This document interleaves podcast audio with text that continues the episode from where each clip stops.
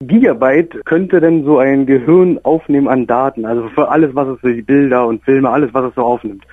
Das würde mich mal interessieren. Ja, das wäre natürlich schön, wenn man so einfach Gehirn und Computer immer vergleichen könnte. War eine Zeit lang ja auch in der Wissenschaft sehr beliebt. Man denke an den Computer als das Elektronengehirn. Die Metapher hat sich etwas überholt, weil beide doch sehr unterschiedlich funktionieren. Deswegen kann man auch kaum abschätzen, wie viel Gigabyte oder Terabyte das Gehirn verarbeiten kann. Es gibt zwar so Schätzungen, aber die sind im Grunde ziemlich willkürlich. Die sagen, ja, ungefähr ein Terabyte kann das Gehirn speichern. Aber wie gesagt, das, da würde ich nicht viel für geben. Das Problem ist, dass das Gehirn Informationen einfach deutlich anders verarbeitet als ein Computer. Erster klarer Unterschied. Computer und Festplatten sind vom Menschen gebaut und diese Menschen haben einen Plan, was sie machen. Sie wissen, wie viele Schaltkreise sie verbauen und somit auch, wie viel Speicherkapazität das Gerät am Ende hat. Gehirne werden noch nicht gebaut, sondern sie wachsen organisch. Das ist der erste Unterschied. Der zweite ist, die Computer funktionieren bekanntlich streng digital und die Elementarbausteine arbeiten binär, also nach dem Prinzip 0 oder 1, Strom fließt oder Strom fließt nicht.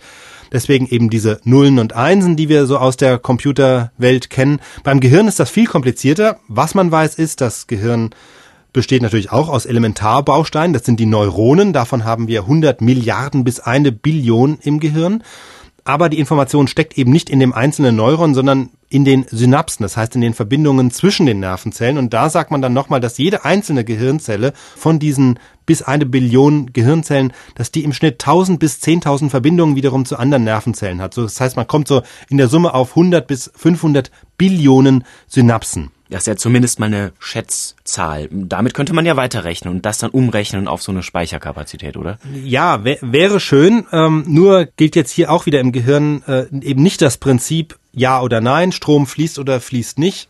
Anders gesagt, Nervenzelle feuert oder feuert nicht, sondern die Aktivitäten von diesen Nervenzellen ist abgestuft. Das heißt, die können in verschiedenen Intensitäten feuern und von daher kann man das schon nicht einfach so in Nullen und Einsen umrechnen.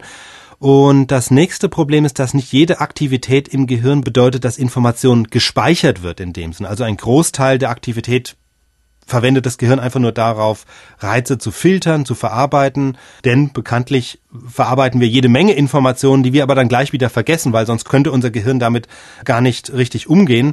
Und äh, es gibt also jede Menge Reize, die wir wahrnehmen, die noch nicht mal ins Kurzzeitgedächtnis dann übergehen.